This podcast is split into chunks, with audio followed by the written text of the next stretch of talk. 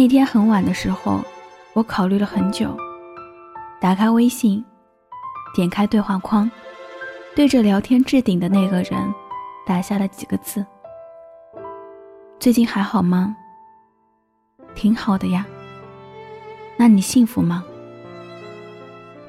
你怎么了？”“我挺幸福的呀。”之后我沉默了很久，没有再说话。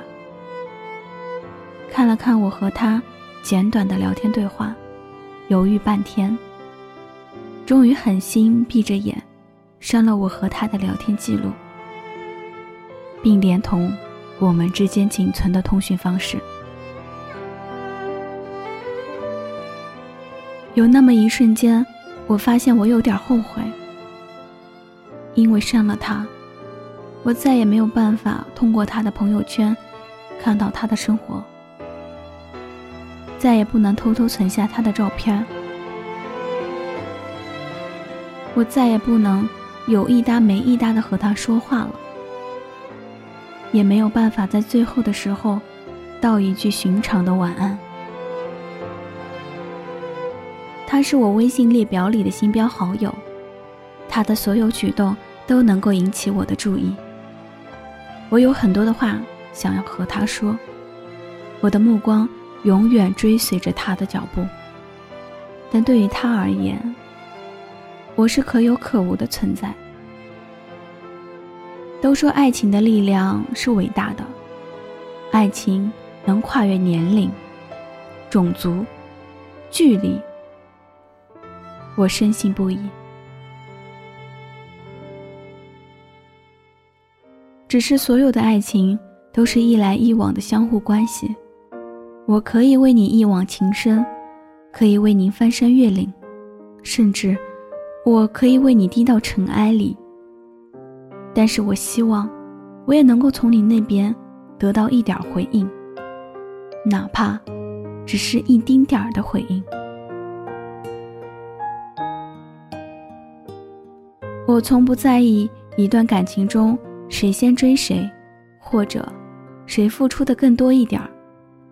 甚至我觉得，能为心爱的人做一些事情是甜蜜的辛劳，甘之如饴。实际所有的爱情都是不对等的，但至少我想，面对一个根本不爱自己的人，我也应该早日收回自己的付出和深情。何必卑微？何必落入尘埃？爱情不是一种那么难猜的东西，他爱不爱你，你一定能感受得到。所以，千万别再自欺欺人了，别再为一个根本不在乎你的人倾尽所有。很抱歉，对你的爱，我要收回了。我并不后悔爱过你，也不后悔自己所有的付出。但我知道，你并不爱我。那么，我一定会适时的收起对你的爱，掉过头。尽管我们已经各奔东西，但我由衷的希望你能够幸福，而我，也要去找找自己的幸福了。很抱歉，对你的爱，我要收回了。